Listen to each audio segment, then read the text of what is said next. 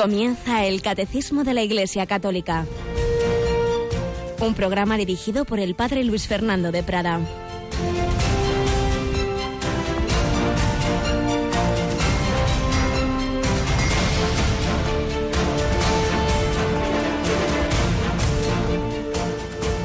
Alabados sean Jesús, María y José. Muy buenos días, mi querida familia de Radio María. Comenzamos este jueves 19 de octubre de 2017, un día que nunca más se repetirá, un día único, que no se va a dar más y por tanto tenemos que aprovecharlo. Es un talento. Dios nos da el talento de la vida, el talento de un día más, el talento de unas horas. Nunca sabemos cuál será nuestro último día, que siempre es un regalo para recibir el amor de Dios, para disfrutar de él y para convertirlo en amor al prójimo. Dejarás esta noche el mundo mejor de como lo encontraste, dejarás más paz, más alegría, más unión, más esperanza, o al revés. Pues vamos a pedir al Señor, a la Virgen María, vida, dulzura, esperanza nuestra. Vamos entrando en el último tercio de este mes de octubre, mes del Rosario, mes de las misiones. Vamos a pedirle que nos ayude también a nosotros a ser misioneros con nuestra oración, el ofrecimiento de nuestra vida y nuestras palabras, nuestro testimonio, nuestro apostolado llamados a dar testimonio, llamados también a transmitir la doctrina de Cristo que en este programa desde hace tantos años se expone en Radio María. Tenemos un día más esta semana con nosotros a Rocío García. Buenos días, Rocío. Hola, padre, buenos días. Bueno, mañana vas a tener aquí a unos contertulios de excepción, ¿verdad? Pues sí, tenemos a los tres tenores, como les llamamos en casa, Monseñor José Ignacio Munilla, Monseñor Jesús Sanz y Monseñor José Rico, que van a comentar el catecismo en el por, vamos con motivo del vigésimo quinto aniversario de la promulgación de este libro. Así es, este mes de octubre, 11 de octubre en concreto, del año 92, San Juan Pablo II promulgaba esa obra que tardó siete años en hacerse porque fue una obra magna de, cientos de miles de, personas que intervinieron en, en ella para recoger lo mejor de toda la tradición de la Iglesia y finalmente bajo la autoridad magisterial del Santo Padre, pues tienen tener esa síntesis autorizada. Es que he oído una cosa por aquí y por allá, no es que el cura de mi parroquia dice, el de allí dice, es que no sé qué obispo en tal sitio dijo, bueno, toca el catecismo, mire lo que pone, y ya sabe que eso es lo seguro, que eso es lo autorizado, que esa es la, la síntesis de, de, de 20 siglos de tradición de la Iglesia. Pues bien, en todas las Radio Marías del mundo es fundamental esa explicación del catecismo, también aquí lo ha sido siempre, la hacía el padre Julio, benemérito director claretiano de, de Radio María, la, la, hizo durante siete años don José Ignacio Monilla, primero de párroco, luego como obispo, y luego pues ya le ha tocado un servidor, pero va a ser don José Ignacio el que mañana coordine ese programa con, con otros dos obispos para hablar de lo que ha significado este regalo del catecismo de la Iglesia Católica, estos 25 años de, de tener esa, esa gran obra de referencia. Y lo hacemos en este mes de octubre, mes del Rosario, mes de las misiones, mes de muchísimos santos. Fijaos, es que si es que no nos da, no tenemos espacio para tantos santos en, en la vida de la Iglesia. Nos tragamos tantas leyendas negras y, y, no, y ni siquiera nosotros conocemos la infinidad de hombres y mujeres, niños, mayores, jóvenes, de todo, que han dado la vida por Jesucristo. Fijaos, hoy tendríamos, podríamos celebrar a San Pablo de la Cruz, eh, italiano, en el siglo XVIII, pues funda Los Pasionistas, un hombre enamorado de Cristo crucificado, San Pablo de la Cruz. Tenemos un gran penitente español, muy amigo de nuestra querida Santa Teresa de Jesús, San Pedro de Alcántara, San Pedro de Alcántara. Eh, que vive en ese siglo de oro español en el que desde luego era una maravilla, porque se encontraban unos santos por todos lados, pues Santa Teresa, San Juan de la Cruz, San Ignacio, San Francisco Javier, eh, San Tomás de Villanueva, bueno, es que San Juan de Ávila, director espiritual de muchos de ellos, San Pedro de Alcántara, San Pedro de Alcántara, que, que se destaca sobre todo por su penitencia. Si San Pablo de la Cruz mira a Cristo crucificado, lo contempla, eso le lleva a asumir la cruz, pues San Pedro de Alcántara sobre todo la vive en esa penitencia corporal. Pero otros la han vivido en el martirio, la cruz que llega por de esa manera sangrienta. Pues también hoy tenemos los mártires jesuitas del Canadá, San Juan de Brebeuf, San Isaac Jogues y otros compañeros. Entre 1642 y 1649, ocho miembros de la Compañía de Jesús, que todavía era una orden bastante joven, llevaba pues unos años fundada, estaban evangelizando el norte de América, lo que hoy es Canadá, y madre mía, entre los indígenas hurones y iroqueses, pues que eran bastante brutos, pues les hicieron terribles tormentos y volvían a pesar de eso y al final pues los mataron a todos. Isaac Joves el 18 de octubre de 1647, Juan de Brebeuf el 16 de marzo de 1648. Precisamente de San Juan de Brebeuf tenemos estos apuntes espirituales a Jesús. Durante dos años he sentido un continuo e intenso deseo del martirio y de sufrir todos los tormentos por los que han pasado los mártires. Le escribía al Señor en su oración, mi Señor y Salvador Jesús, ¿cómo podría pagarte todos tus beneficios? Recibiré de tu mano la copa de tus dolores, invocando tu nombre. Prometo ante tu eterno Padre y el Espíritu Santo, ante tu Santísima Madre y su castísimo Esposo, ante los ángeles, los apóstoles y los mártires, y mi bienaventurado Padre Ignacio, San Ignacio de Loyola, y el bienaventurado Francisco Javier, y te prometo a ti, mi Salvador Jesús, que nunca te sustraeré en lo que de mí dependa a la gracia, nunca me sustraeré a la gracia del martirio, si alguna vez, por tu misericordia infinita, me la ofreces a mí, indignísimo siervo tuyo. Me obligo así a no tener por lícito libre el declinar las ocasiones de morir y derramar por ti mi sangre. Recibiré de tu mano la copa de tu pasión, invocando tu nombre, Jesús, Jesús, Jesús. Ese santo nombre de Jesús con el que han muerto millones de cristianos y de entre ellos pues muchos de una manera martirial, como estos mártires del Canadá. ¿Cuántos ejemplos, cuántas personas han seguido a Jesucristo? Bien en el martirio de sangre o bien en ese martirio blanco del día a día de aceptar la cruz, de llevar pues con esperanza y con fe esas circunstancias de cada día pues que muchas veces te hacen sufrir de la convivencia de ese atender a ese, ese enfermo de tener paciencia con esa persona que es de un carácter difícil de ese trabajo de bueno pues cada uno sabe esas circunstancias como las que vivía ese otro jesuita ya en este caso del siglo XX del que estamos hablando en nuestra primera sección testimonial el padre Walter Fisek del que ahora vamos también nosotros a seguir hablando pues pedimos a todos estos santos, a todos estos mártires, que nos den, que nos den esa fortaleza para amar a Jesucristo, cargar con la cruz. Si alguno quiere seguirme, que se niegue a sí mismo, que cargue con su cruz y me siga. Así se lo pedimos al Señor.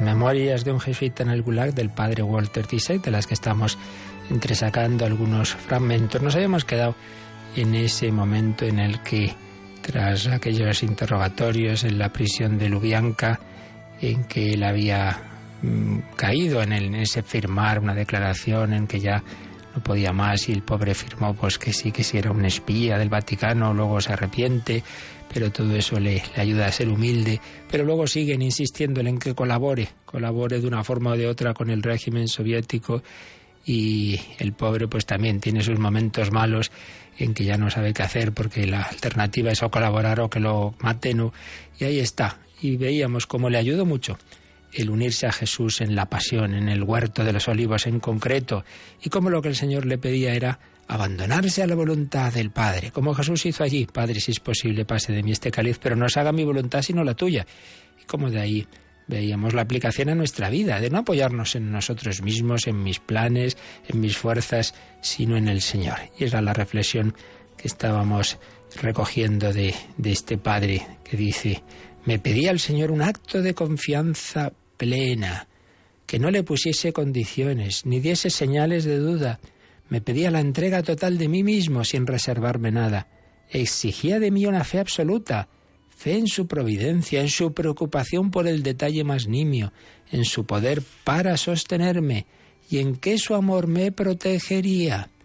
Claro, él no, él ya no quería pues decir nada, por supuesto, contra su conciencia, pero era consciente de que eso podía llevarle a la muerte.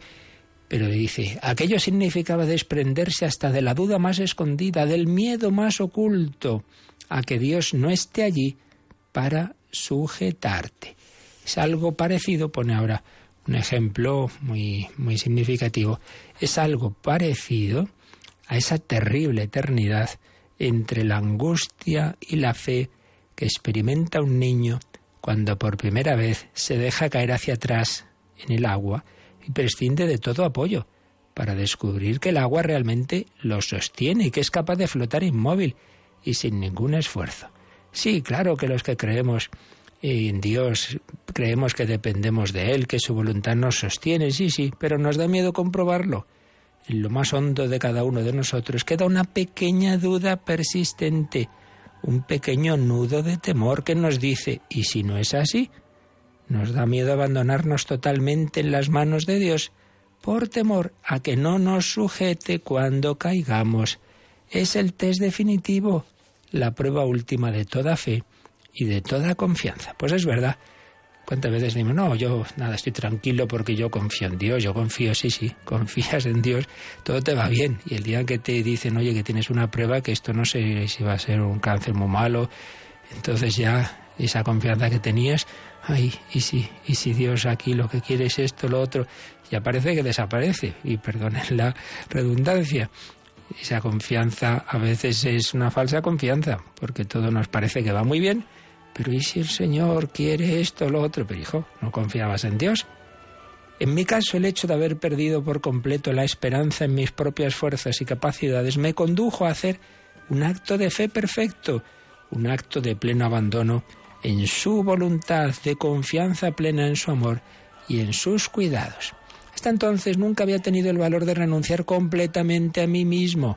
Siempre había límites que no cruzaba pequeñas vallas que señalaban lo que yo sabía que eran puntos sin retorno. Sí, nos entregamos a Dios, pero siempre guardamos algo. Esto que se cuenta de aquel niño que su madre le dice, mira, nuestro vecinito es pobre, no tiene regalos, eh, no va a tener nada, tú tienes muchos, ¿por qué no se los eh, regalas algo? Y dice, vale, vale, pero se escondió bien escondidito, que su madre no lo viera, un conejito al que tenía mucho cariño. ¿Y qué tienes ahí escondido? Nada, nada, ¿cómo que nada? Y el conejito, no, no, esto no, esto no pues cada uno tenemos nuestro conejito. Esto a Dios no se lo doy. Uy, uy, uy, que no, de esto mejor no hablar, no sea que me lo pida el Señor. Hay cosas que nos guardamos, no sea que no nos acabamos de fiar. Él quiere hacernos felices. Pidiendo lo que sea, Él sabe lo que nos conviene. Entonces este hombre ahí se entregó. Dice, solo puedo llamarlo una experiencia de conversión. Significó al mismo tiempo una muerte y una resurrección.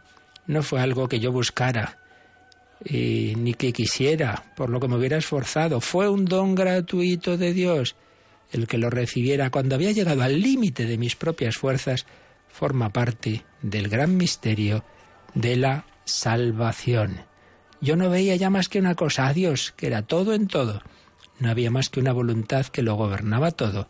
La voluntad de Dios. Dios está en todo, lo sostiene todo, lo gobierna todo. No había motivo alguno para tener miedo a la policía secreta soviética porque todo lo consideraba venido de las manos de Dios. No temía cometer ningún error porque detrás de cualquier acontecimiento, de cualquier alternativa, se hallaba la voluntad de Dios. Confiado en su gracia, me sentía capaz de enfrentarme a cualquier situación.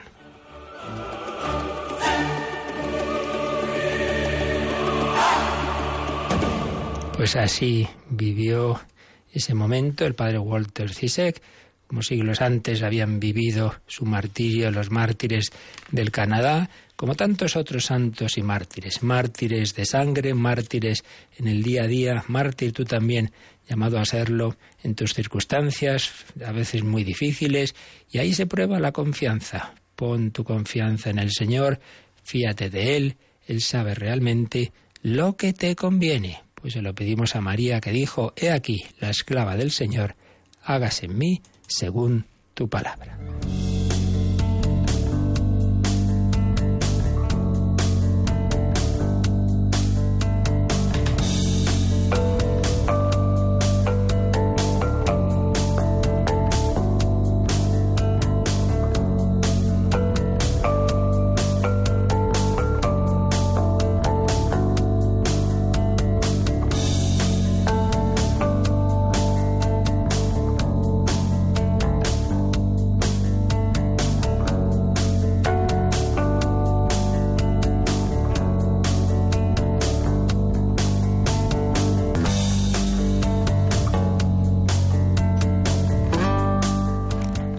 Es el que lleva nuestra vida, nuestra historia y el que lleva la historia de la humanidad, la historia de la salvación.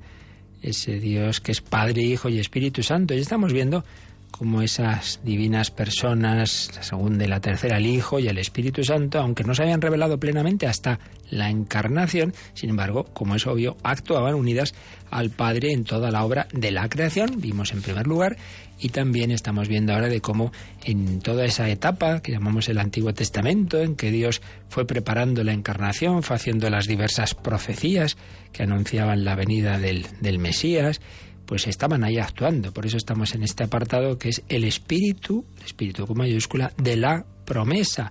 Esas promesas de salvación, como tras el pecado original, por el que perdimos nuestra semejanza con Dios, nos separamos de esa semejanza, ese niño educado, bueno, y luego se, echa a perder y dice, ya no hay quien le conozca, pero con lo que fue este chico, esta chica, y mírale que qué pena. Bueno, pues eso es lo que hace la humanidad con el pecado original y todos los demás pecados, ese río de pecado que nos va haciendo tan distintos de Dios. Pero Jesucristo viene a restaurar esa obra, viene a rehacernos como el alfarero que de nuevo coge ese barro, toma mi vida, hazla de nuevo.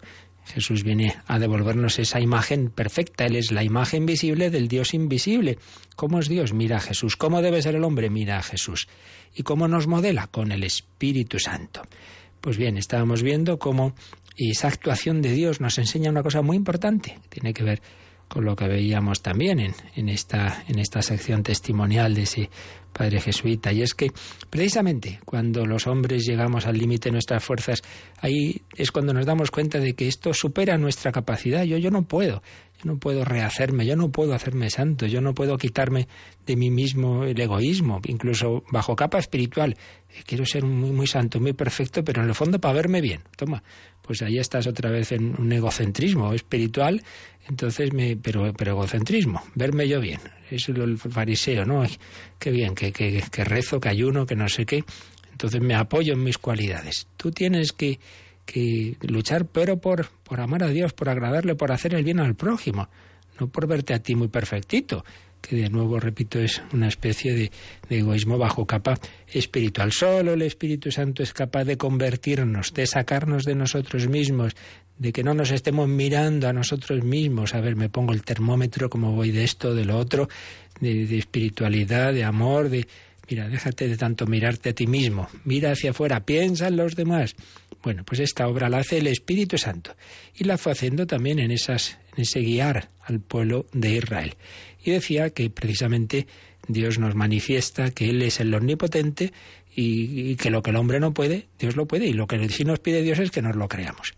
Entonces esto tiene algunas eh, ejemplificaciones muy claras en la historia de Israel. Por ejemplo, en tantas circunstancias en que se enfrentaba a unas batallas en las que el enemigo era muy superior pero precisamente lo, que tenía que hacer era no apoyarse en sus, sus armas, sino en confiar en Dios y decir, mira, no te preocupes, que si esto es cosa de Dios, Él ya hará que, os dejen, que se marchen, que, que levanten el sitio, que se maten entre ellos, lo que sea, tú tranquilo. Bueno, pues más especialmente aparece en un hecho que ocurre a lo largo de la historia de la salvación con frecuencia, y es el de mujeres ancianas estériles que sin embargo tienen hijos y el caso primero y paradigmático es el de Sara, Abraham y Sara.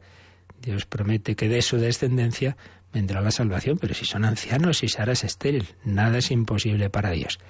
Y entre esa gran imagen de Abraham y Sara y la imagen de María, joven pero virgen, pero que también sin perder su virginidad va a dar a luz, pues tenemos ese, ese estilo de actuación de Dios. Nada es imposible para Dios. Vamos a releer el número en el que se nos decía esto, que ya lo estábamos viendo ayer, pero nos quedamos a medias, así que volvemos a leer este número 706, Rocío. Contra toda esperanza humana, Dios promete a Abraham una descendencia cuyo fruto de la fe y del poder del Espíritu Santo como fruto, perdón, de la fe y del poder del Espíritu Santo. En ella serán bendecidas todas las naciones de la tierra. Esta descendencia será Cristo, en quien la efusión del Espíritu Santo formará la unidad de los hijos de Dios dispersos. Comprometiéndose con juramento, Dios se obliga ya al don de su Hijo amado y al don del Espíritu Santo de la promesa, que es prenda para redención del pueblo de su posesión. contra toda esperanza humana, Dios promete a Abraham una descendencia como fruto de la fe y del poder del Espíritu Santo. Pues bien, esta frase del catecismo, inspirada en textos de San Pablo, la leeremos alguno, pues tenemos que aplicarla a toda nuestra vida. Cuando tú veas que algo, mira, no, no, si es que esto humanamente no tiene solución, contra toda esperanza humana, fíjate de las promesas de Dios. Si Dios te ha prometido algo, se hará, pero, pero ¿cómo será? Pues no lo sé, pero se hará. Señor, esto estoy en un lío muy, gordo, me he metido en él por ti, no sé cómo me vas a sacar de esta. Me has sacado de otras peores, pues tú sabrás cómo me sacas de esta. Puede ser una bella oración. Tú sabrás, Señor, sácame de esto como a ti te parezca. Me fío de ti contra toda esperanza humana. Vimos textos del Génesis, vimos la escena de la Anunciación a María y vamos a, a ver también lo que dice sobre esto San Pablo, que desarrolla mucho esta idea de esa primacía de la gracia de Dios, de la acción de Dios, en su carta a los romanos. Vamos al capítulo cuarto de la carta, la más larga de San Pablo, mucha doctrina teológica, carta a los romanos. Dice que la promesa está asegurada para toda la descendencia, no sólo para la que procede de la ley, sino también para la que procede de la fe de Abraham, que es padre de todos nosotros. ¿En qué sentido? Pues en el sentido de que es ese hombre eh, modelo de haberse fiado de Dios, de haber creído que Dios podía haberle dado esa descendencia, bueno, en ese sentido todos somos hijos de Abraham si somos creyentes. Fijaos, en uno de los eh, perdón, de las eh, plegarias de, de, la Santa Misa, en la primera, el canon romano, se le menciona y se dice Abraham, nuestro padre en la fe, nuestro padre en la fe. Y sigue diciendo San Pablo, según está escrito, te he constituido padre de muchos pueblos. La promesa está asegurada ante aquel en quien creyó, el Dios que da la vida a los muertos y llama a la existencia lo que no existe. Mirad, si Dios es capaz de crear, y crear es poner algo donde no hay nada, claro, eso sí que es el primer milagro, ¿no? La creación. No hay nada y ahora está el universo. Caramba, no está mal, ¿no? Pues ese Dios que es capaz de crear de la nada también es capaz de resucitar. El Dios que da la vida a los muertos. No, esto ya no tiene solución. Lázaro está muerto, lleva cuatro días muerto. Si crees, verás la gloria de Dios. Fíjate. Uy, pero ¿cómo va a ser esto? ¿Y cómo nos va a resucitar Dios al cabo de los siglos a saber dónde están los cuerpos? tú tranquilo, que Dios ya sabe hacer las cosas. Si creó de la nada, ¿por qué no va a poder recrear? No va a poder resucitar. Y sigue diciendo San Pablo, y aquí viene la frase clave en el versículo 18. Apoyado en la esperanza, creyó contra toda esperanza que llegaría a ser padre de muchos pueblos, de acuerdo con lo que se le había dicho. Así será tu descendencia. Pues tú, fíate de Dios, espera en Él contra toda esperanza. Aunque te dicen todos lo contrario, tú cree en el Señor que Él es capaz de sacar hijos de Abraham de las piedras, como dirá Jesús. Y aunque se daba cuenta de que su cuerpo estaba ya medio muerto, tenía unos cien años, y de que el seno de Sara era estéril, no vaciló en su fe. Todo lo contrario, ante la promesa divina, no cedió a la incredulidad, sino que se fortaleció en la fe, dando gloria a Dios, pues estaba persuadido de que Dios es capaz de hacer lo que promete. Ay, sí, Señor, si es que yo veo que tú me llamas a esta vocación, pero yo soy tan débil. Si Dios te llama, te dará la gracia. No te preocupes, te dará la fuerza.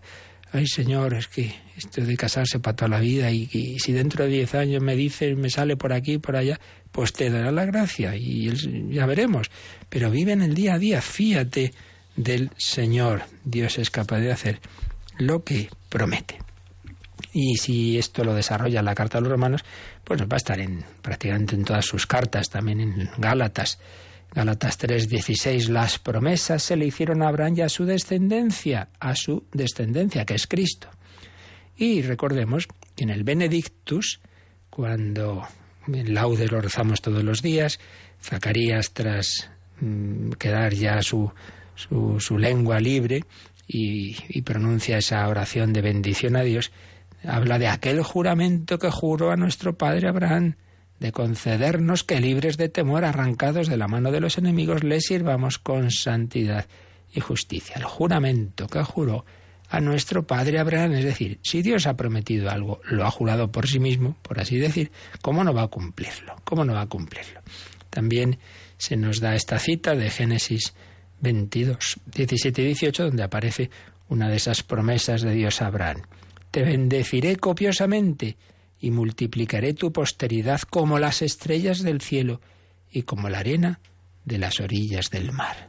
Pues a lo mejor una noche de esas en que no estás en ciudad, que puedes mirar al cielo, mira esas estrellas y piensa que es un símbolo de tantas promesas de Dios que te va a dar más que esas estrellas del cielo, las gracias que necesites. Fíate del Señor. Por haberme obedecido tú, todas las naciones de la tierra serán bendecidas en tu descendencia. Ah, pues sí, bendito el fruto de tu vientre, claro. se le dice, le decimos a la Virgen María, en quien llega ya esa descendencia a lo largo de los siglos, llega al punto en el que ya va a nacer el Mesías, en, su Hijo Jesús todos somos bendecidos. Y por eso Simeón dice, ya me puedo morir tranquilo, porque ya he visto al Salvador de, de todas las naciones. Dios nos ha dado lo más que podía. Por eso también el Catecismo cita Romanos 8:32. El que ni siquiera escatimó darnos a su propio Hijo, sino que nos lo entregó por todos, ¿cómo no nos dará gratuitamente también todas las cosas con Él. Pero hombre, le estás pidiendo a Dios esto, lo otro, ay, Dios no me escucha, Dios no me da lo que le pido. Pero vamos a ver, si te ha dado su propio hijo, ¿qué más quieres? Lo demás, si te viene bien para unirte con Dios, te lo dará, y si no, ¿para qué lo quieres? ¿Para qué? ¿Para hacerte daño? ¿Para que te hagas rico y te eches a perder? ¿Para que uses mal tu salud, tu cuerpo? Hombre, Dios sabrá lo que te conviene, ¿no? Pero si ya nos ha dado lo más importante, Fijaos, el número que estamos comentando, 706, dice, esta descendencia será Cristo, en quien la efusión del Espíritu Santo formará la unidad de los hijos de Dios dispersos. Comprometiéndose con juramento, lo que acabamos de leer, Dios se obliga ya al don de su Hijo amado. Tanto amó Dios al mundo que le entregó a su único Hijo. Dios se obliga al don de su Hijo amado y al don del Espíritu de la promesa, que es prenda para redención del pueblo de su posesión. ¿Cuáles son los dones realmente grandes de Dios y los que nos tiene que interesar? Pues, pues Él mismo, su Hijo y su Espíritu Santo, pues ya nos los ha dado. Tanto amó Dios al mundo que le entregó a su único Hijo. El que nos ha dado a su único Hijo, ¿cómo no nos dará con Él todas las cosas? Pues ya nos ha dado lo más grande. Entonces no te preocupes, que lo que te ayude a recibir ese don tan grande, pues también Dios te lo dará. Pero eso ya, digamos, son los postres, no te preocupes, que lo esencial ya lo tenemos su propio Hijo y el don del Espíritu Santo de la promesa, que es prenda para redención del pueblo de su posesión. Si yo tengo aquí a Dios, esa posesión de Dios en la fe se va a convertir en la posesión cara a cara, es decir, el cielo. Bueno, ¿qué más queremos?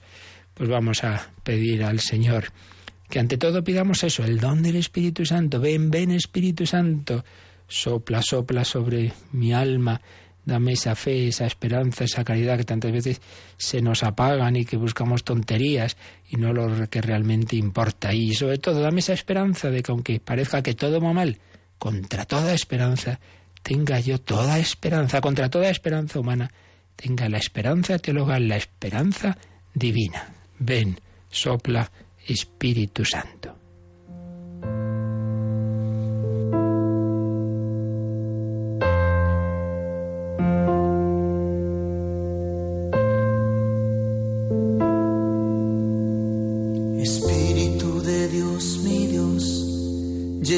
vacío de mi soledad.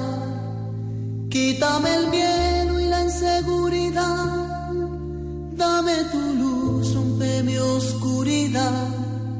Llena el vacío de mi corazón. Sacia mi sed con tu infinito amor. Espíritu Santo. Espíritu Santo. Dios, mi Dios, llega hasta fondo de mi interior. Sana mi herida, quítame el dolor. Dame tu vida, presencia de Dios. Haz una nueva creación en mí. Haz que mi vida solo hable de ti, Espíritu Santo. Espíritu Santo y ven y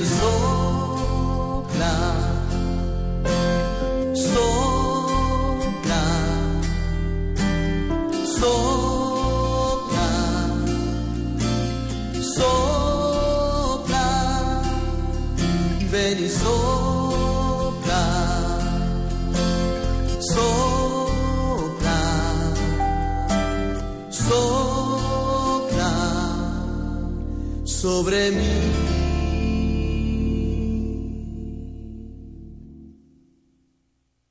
Están escuchando el Catecismo de la Iglesia Católica con el Padre Luis Fernando de Prada. Sopla sobre mí, sopla esa vela que a veces está a punto de apagarse, enciéndela en el fuego de tu amor. Ven Espíritu Santo, inflama nuestros corazones. ¿Cómo inflamó ese monte Sinaí en la manifestación de la ley o en tantas otras teofanías, las teofanías, las manifestaciones de Dios en el Antiguo Testamento son manifestaciones de la Santísima Trinidad y ahí evidentemente está el Espíritu Santo. Pues bien, otro pequeño apartadito dentro de todo este apartado en el que estamos viendo esa acción del Espíritu de la promesa, el tiempo de las promesas, el tiempo de la preparación de la encarnación, otro apartadito, digo, se titula En las teofanías y en la ley, la acción del Espíritu Santo en las teofanías, en esas manifestaciones de Dios antes de Cristo, que es la manifestación definitiva, y en la ley, la ley que Dios comunica en el Sinaí. Y de este punto, de este tema, tratan dos números, el 707 y el 708.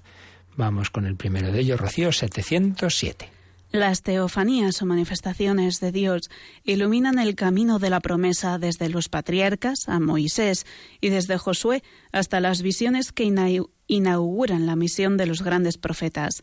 La tradición cristiana siempre ha reconocido que en estas teofanías el verbo de Dios se dejaba ver y oír y a la vez revelado y cubierto por la nube del Espíritu Santo. Pues bien, en este breve número se nos recuerda pues cómo mm, a lo largo del Antiguo Testamento hay diversas, muchas manifestaciones de Dios. Teofanía, fanía, manifestación, teo, Dios. Recordamos la fiesta que decimos popularmente de los Reyes Magos es la Epifanía, esa manifestación de quién es ese niño que ha nacido. Pues bien, teofanía, manifestación de Dios. Hay muchas en el Antiguo Testamento. Y aquí pone estas etapas. Dice, desde los patriarcas a Moisés y desde Josué hasta las visiones que inauguran la misión de los grandes profetas. Bueno, desde los patriarcas a Moisés, en efecto, esas manifestaciones de Dios a Abraham, a Isaac, a Jacob, por ejemplo, esa piedra de Jacob, ese sueño que tiene, esos ángeles que suben y bajan, bueno, pues muchas que recordamos por la historia sagrada, los que y aprendíamos y oíamos esas historias tan bellas y hoy día, por desgracia, mucho menos. Por eso la importancia de leer la, la Sagrada Escritura y de, y de conocer, pues porque ahí siempre hay cosas que nos ayudan, que nos enseñan revelaciones de Dios, por supuesto la gran revelación de Dios a Moisés, ya sabemos, el Sinaí, la zarza ardiente, pero luego otras muchas, y a todo el pueblo. También en el Sinaí, más adelante, como ahora nos va a decir el siguiente número, pues esa entrega, esa entrega de la ley, el decálogo, las diez palabras. Desde los patriarcas, Abraham, Isaac, Jacob, a Moisés, y desde Josué hasta los grandes profetas, los profetas que reciben palabras de Dios, que reciben luces de Dios, que ven muchas veces, pues el Señor les da visiones que nos manifiestan algo. Por ejemplo, Ezequiel, esa visión del templo del que va saliendo de su lado derecho una corriente de agua cada vez más fuerte, ¿no? No digamos la visión de, Isaías eh, cuando ve al siervo de Yahvé sufriendo muchísimo, que es como un anuncio de, de, la pasión de Cristo, ¿no? Que leemos siempre en el Viernes Santo. Y nos dice aquí una cosa del catecismo muy interesante. La tradición cristiana siempre ha reconocido que en estas teofanías el verbo de Dios se dejaba ver y oír y por otro lado estaba revelado y cubierto, pone entre comillas, por la nube del Espíritu Santo. O sea, ¿quién es el que está manifestándose en esas teofanías? ¿Quién habla ahí en el lazar zarciente? Yo creo que a veces nos hacemos un poco de lío. Decimos Yahvé, bueno, pero ¿quién es Yahvé? Pues Yahvé no hay más que un solo Dios, ese Dios es el que conocemos la Santísima Trinidad, por tanto son el Padre, el Hijo y el Espíritu Santo. Ahora bien, ¿cuál es la palabra del Padre? Su Hijo. Por tanto, ¿quién está hablando realmente en esa manifestación? El Verbo, el Hijo, el que luego va a ser hecho hombre Jesús. Por tanto, dice la tradición cristiana siempre ha reconocido que en estas teofanías el verbo de Dios se dejaba ver y oír. Ya digo, a veces nos hacemos un lío como si ahí no estuviera el verbo, como si fuera Yahvé, como si ese fuera otro Dios distinto, el Dios del Antiguo Testamento. No, no, oiga, que es el mismo, que es el Padre de nuestro Señor Jesucristo, que nos habla en el Hijo y en el Espíritu Santo. Entonces ya ahí estaban el Hijo y el Espíritu Santo. Esas palabras, pues podemos entender así, esas palabras son, son manifestación de la palabra con mayúscula, que se va a hacer carne siglos después, y están esos signos del Espíritu Santo que, que nos indican que ahí está también la nube, el fuego, el viento, bueno, todo esto ya lo vimos en días pasados, ¿no? Los símbolos del Espíritu Santo. Por tanto, aquí nos quedamos con esta idea muy interesante, que, que realmente en esas, en esas teofanías del Antiguo Testamento, pues obviamente no el que habla no es un Dios distinto del Antiguo Testamento, sino que es que es el Padre con el Hijo y el Espíritu Santo. Que esas palabras, que esa revelación de Dios es una revelación todavía parcial del Verbo, que luego se revelará haciéndose hombre en Jesús, y está también el Espíritu Santo, con esos símbolos de la nube, del fuego, del viento, etc. Bueno, pues esto es lo que nos recuerda el 707, no tiene ni citas bíblicas ni número marginal, así que vamos a pasar al siguiente, porque ahí nos va a hablar de una, de una teofanía muy especial la manifestación en el monte Sinaí, pero ya no la de, de yo soy el que soy, del nombre de Yahvé, sino la que va a concluir o va a llevar a dar la ley, las famosas tablas de la ley. Número 708, Rocío. Esta pedagogía de Dios aparece especialmente en el don de la ley, que fue dada como un pedagogo para conducir al pueblo hacia Cristo, pero su impotencia para salvar al hombre privado de la semejanza divina y el conocimiento creciente que ella da del pecado suscitan el deseo del Espíritu Santo. Los gemidos de los salmos lo atestiguan. Aquí se nos da una doctrina eh, que así en dos palabritas nos ha metido muchas cosas eh, muy interesantes. Se nos está diciendo, por un lado, que esa revelación de Dios en el Antiguo Testamento, esa pedagogía de Dios, tiene un punto de muchísima importancia que es la revelación de la ley. Israel siempre agradeció a Dios eh, esa revelación. Así como hoy día pues nos parece que cualquier cosa que nos venga de lo alto, oh, esto limita mi libertad. Ellos al revés se daban cuenta de que si Dios les decía lo que era bueno y lo que era malo, pues eso era un gran favor. Porque claro, nos está mostrando lo que realmente nos va a hacer felices a largo plazo. Muchas veces los hombres confundimos la felicidad a largo plazo con el placer a corto plazo. Uy, qué rico está esto, sigo comiendo, sí, sí. Y dentro de dos horas estás ahí hecho polvo. Hombre, pues eso nos pasa muchas cosas. Me dejo llevar de lo que ahora me apetece y menudo lío organizado. He arruinado mi matrimonio, mi familia, he corrido, una, he hecho el tonto en el coche y me he cargado una persona. Cosas de un momento no nos damos cuenta de la trascendencia que tienen. Bueno, pues Dios nuestro Señor, por su amor y su misericordia, nos muestra cómo la sociedad puede ir bien. Y entonces se nos revela en esa ley. Entonces, por un lado, el don de la ley. Es un regalo la pedagogía de Dios aparece especialmente en el don de la ley, que fue dada, y aquí viene lo segundo, como un pedagogo para conducir al pueblo hacia Cristo. Es decir, esa ley es una etapa, eh, y pone este ejemplo, ¿no? El pedagogo era el que llevaba, el criado que llevaba al niño a la escuela. Entonces lo importante es llegar a la escuela, pero bueno, alguien tiene que llevarle, ¿no? Pues bien, la ley es como el pedagogo que nos iba llevando al maestro de la ley, que va a ser Jesucristo. Maestro, bueno, ¿qué tengo que hacer para alcanzar la vida eterna? Ya sabes los mandamientos. Por ahí se empieza. Luego hay que seguir más, ¿eh? Una cosa te falta. Ven y sígueme. Bueno, pero ya era una etapa. Es el pedagogo que conduce al pueblo hacia Cristo. Pero, pero, pero, le dice lo que hay que hacer, pero no nos da la, la gracia plena del Espíritu Santo para cumplirlo. Y esto es lo que San Pablo va a desarrollar mucho.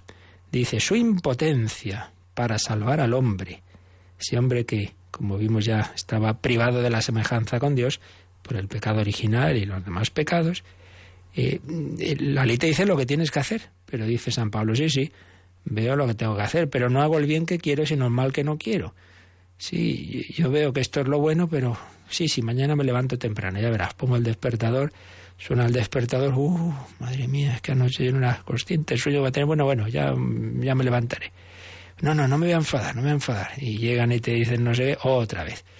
Pues así somos, caemos, tenemos a veces claro lo que hay que hacer, pero no la fuerza para hacerlo.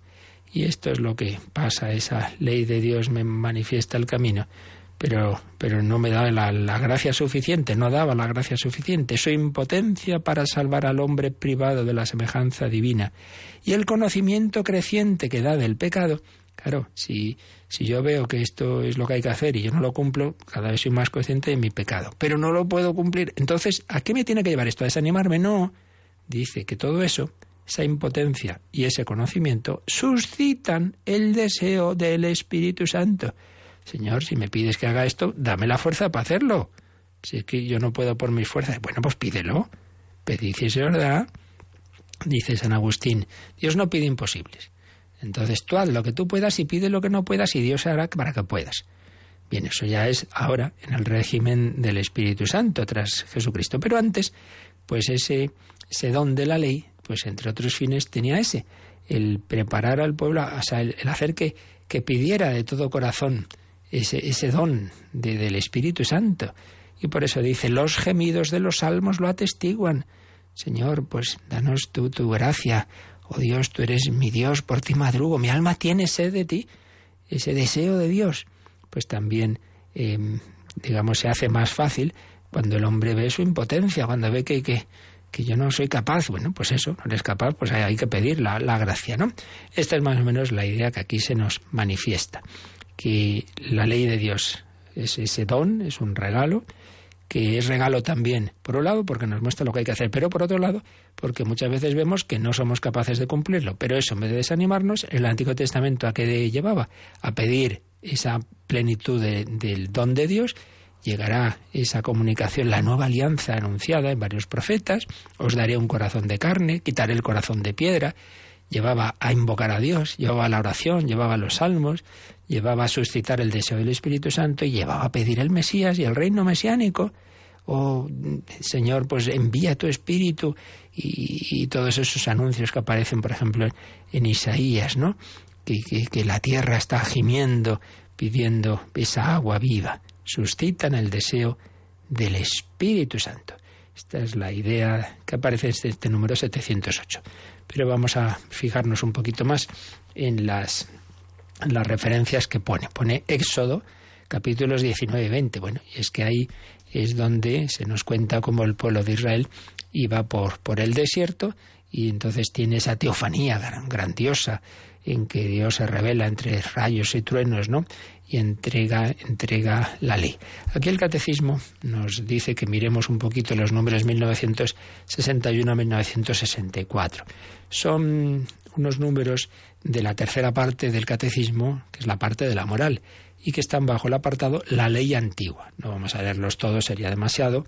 Simplemente, pues, que ahí se nos dice, nos habla de eso, de esa ley de Moisés dice como Dios nuestro Señor le reveló a Israel la ley, una ley que contiene muchas verdades naturalmente accesibles a la razón. Por eso otros pueblos pues también han llegado a esas verdades que, que saber pues eso, que, que, siempre que es malo el matar al inocente, que no hay que robar, que hay que decir la verdad, ley que Dios revela, pero ley que también está en la naturaleza, lo que llamamos la ley natural o el derecho natural. Se nos dice cómo esa moral que Dios revela está resumida en esos, esas diez palabras, el decálogo. Fijaos que deca, diez logos, palabras, diez palabras, diez palabras de amor. Preceptos del decálogo que establecen los fundamentos de la vocación del hombre formado a imagen de Dios. Prohíben lo que es contrario al amor de Dios y del prójimo. Y por el contrario, prescriben lo que le es esencial. Es decir, son como concreciones de cómo se puede amar a Dios y al prójimo. Amar a Dios y al prójimo en el terreno de la relación directa con Dios, pues esos tres primeros mandamientos. Amar al prójimo en el terreno de la familia, de las relaciones, pues el los mandamientos cuarto de la familia, sexto y noveno del amor expresado corporalmente, amar a Dios, amar al prójimo en la defensa de su vida y todo lo que le puede hacer daño. Quinto mandamiento, amar al prójimo en los bienes de, de, la inteligencia de la palabra, es decir, pues el pensar y el hablar bien. El, el octavo mandamiento, hablar, amar al prójimo, perdón, en, los bienes materiales, séptimo y décimo mandamiento. Bien, pues son las concreciones de ese amor a Dios y ese amor al prójimo. 1962. 1963, pues como la ley santa es santa, pero es imperfecta, es ese pedagogo que nos va llevando hacia Jesucristo, que nos hace ver que, que yo no soy capaz de cumplirla toda la ley, pero que invoco al Espíritu Santo y la venida de Cristo. Y como esa ley es una preparación para el Evangelio. Esto es lo que más o menos aparece en estos números que nos recuerda aquí el catecismo que más adelante va a explicar y también pues cuando se llegue pues se explicarán aquí en 1961 a 1964. Pero luego también nos pone como número marginal el 122 el catecismo en el que se habla de general de, de todo ese eh, digamos, Antiguo Testamento, de cómo fue preparando la revelación. Vamos a acabar la catequesis de hoy, ya acabaremos el próximo día de comentar este número, pero vamos a acabar leyendo este número que aquí nos recuerda el catecismo, el 122, Rocío. En efecto, el fin principal de la economía del Antiguo Testamento era preparar la venida de Cristo, Redentor universal. Aunque contiene elementos imperfectos y pasajeros, los libros del Antiguo Testamento dan testimonio de toda la divinidad, de toda la divina pedagogía del amor salvífico de Dios, contienen enseñanzas sublimes sobre Dios y una sabiduría salvadora acerca de la vida del hombre. Encierran admirables tesoros de oración y en ellos se esconde el misterio de nuestra salvación. Es un número que ya hemos visto varias veces y que nos recuerda, pues eso, que es una etapa de preparación de la plenitud, con donde hay un montonazo de cosas que seguimos usando en, nuestra vida cristiana, por ejemplo, los salmos, ¿no? Y por supuesto, pues lo que es la, el, decálogo, etcétera. Pero por otro lado, indudablemente, pues era todavía una etapa imperfecta que preparaba la plenitud. Pero la Iglesia siempre venera en el Antiguo Testamento y por eso pues tenemos en las lecturas de la misa pues la primera suele ser del Antiguo Testamento y, y en la liturgia eh, de las horas, pues está usándose constantemente. Pero sin olvidarnos de que todo eso nos lleva a la plenitud que es Jesucristo. Bueno, pues ya seguiremos viéndolo. Vamos a dejarlo aquí porque tenemos algunas consultas en el correo y si queréis añadir alguna por teléfono, pues es el momento también.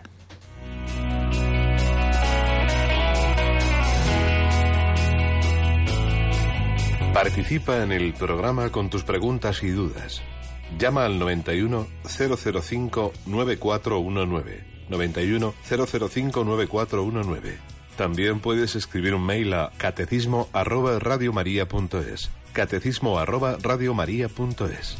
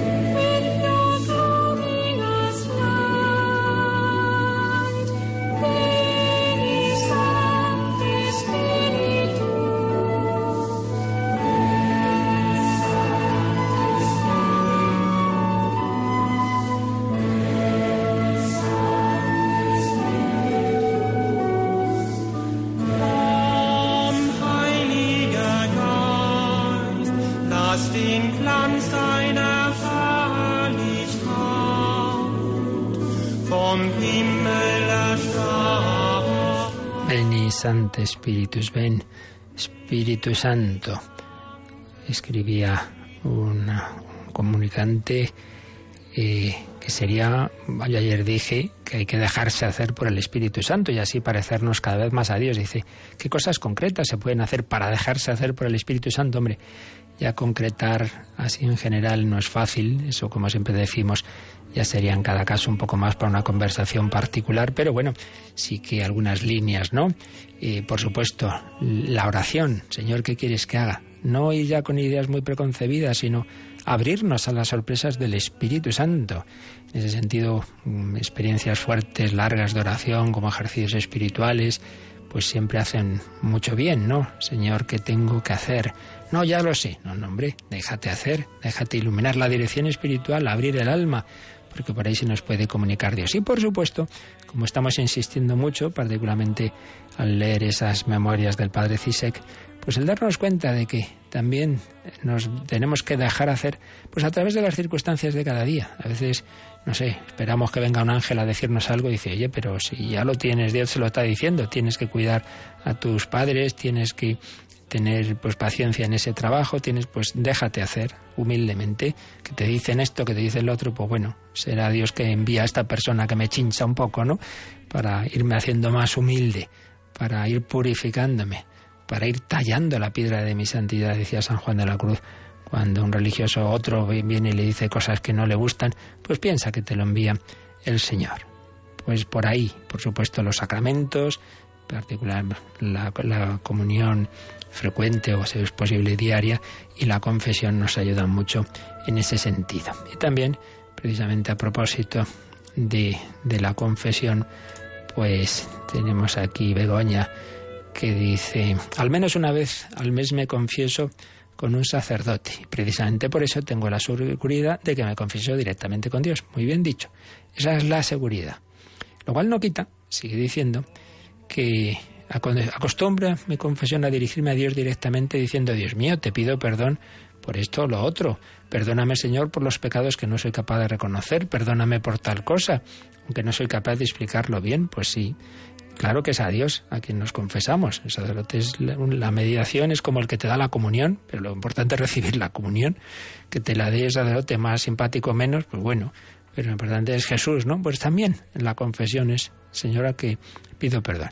Pero esto no quita que antes de llegar a esa confesión sacramental, también en nuestra oración, pues le digamos siempre al Señor, perdóname, ayúdame en todo momento, pues ese arrepentimiento, esa, ese invocar a Jesús, Hijo de Dios, ten compasión de mí, que soy un, un pecador, una cosa no quita la otra. Hay muchas formas de pedir perdón a Dios. El mero hecho de entrar a la iglesia a coger agua bendita el sentido más profundo es precisamente renovar el bautismo. Yo quiero ser de Dios y pido que Dios me purifique, como me purifico en el bautismo, de mis pecados. Pero desde luego, la manera plena de recibir el perdón es, es la confesión. Luego tenemos aquí un correo pues de alguien que yo no sé qué lío se monta, porque ayer dije que lo que es la doctrina de la Iglesia, eh, respecto a la creación del hombre, dice lo que es de fe es que el alma, el, alma humana, Dios la crea directamente en el primer hombre y en la concepción de cualquier ser humano. Pero ya dije que según la doctrina de la Iglesia, el cuerpo humano, Dios podría, por supuesto, haberlo creado de cero, por así decir, en el primer hombre, eh, como otras especies, o, podría partir de, una creación evolutiva que él ha ido dirigiendo, una evolución que ha ella hecho, que ha hecho que se llegue a, un, a un, un, animal, pero que en un momento dado Dios ese cuerpo lo ha ido dirigiendo y ya tiene la suficiente capacidad para recibir la infusión del alma, lo que es la teoría evolucionista. Bueno, esto es algo de tipo científico y desde el punto de vista de la doctrina de la Iglesia,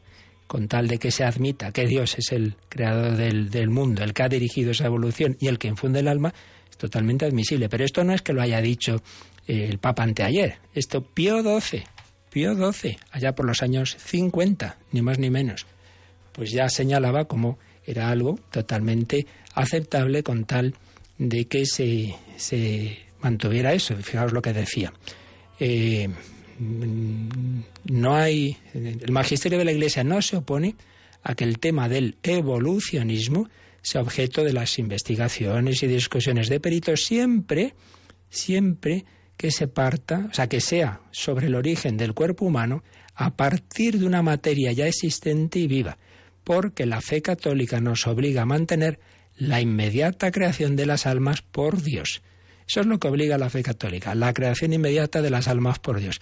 Pero el origen del cuerpo humano a partir de una materia ya existente y viva es algo, una hipótesis que es perfectamente admisible desde la fe. Bueno, Pío XII, los años 50, Juan Pablo II, Benedicto XVI. Pues bien, según nuestro comunicante, esa opinión evolucionista es dudar de la omnipotencia de Dios, es tergiversar la palabra de Dios que dice que el cuerpo de Adán lo sacó del barro. Bueno, yo cuando veo personas que, que piensan que es dudar de la palabra de Dios, un Pío XII, un San Juan Pablo II, un Benedicto XVI, claro, ya hay poco que responder, pues nada. Entonces usted no, no está en la Iglesia Católica, sabe más que los papas. ¿Qué vamos a hacer? Bueno, ¿qué más? También nos escribe Gema. Dice, aun con la oración diaria y participando en los sacramentos, hay veces que las circunstancias hacen que estés como de bajón. En ese momento intento pensar que un buen cristiano es el que está feliz porque Dios está con él. Y me levanto y sigo con mi oración. ¿Alguna otra recomendación? Pues no, hija, que insistir en la oración y no fijarse en lo que siento. Ya lo dijimos otro día, eh, un pensamiento o un sentimiento no es mío si yo no lo hago mío. Pues tú no te fijes en, en que sientes esto o lo otro, la verdad sigue siendo la misma. Dios te sigue amando igual hoy que te sientes débil y de bajón que ayer que te sentías bien. Es que somos demasiado eh, dependientes de los sentimientos. Hay que tirar para adelante y no fijarse en eso, vivir de la fe, vivir de las certezas que están por encima de mis sentimientos, de que si a lo mejor yo he dormido mal y entonces por eso me siento más, más debilucho. No, hay que estar asentados en la roca firme y no los sentimientos que son arenas movedizas. Bueno, pues lo dejamos aquí y os recordamos que mañana hay programa especial eh, dirigido por Monseñor Monilla con, con Monseñor Jesús Sanz, arzobispo de Oviedo y con José Rico, obispo auxiliar de Getafe, en conmemoración del 25 aniversario del Catecismo de la Iglesia Católica. Esas certezas de la fe, esa, esa síntesis de la escritura, la tradición y el magisterio de la Iglesia que tanto bien nos ha hecho estos 25 años y que seguirá haciéndolo si Dios quiere. Pues damos gracias a Rocío García que nos ha acompañado hoy y pedimos al Señor su bendición. La bendición de Dios Todopoderoso, Padre, Hijo y Espíritu Santo, descienda sobre vosotros. Alabado sea Jesucristo.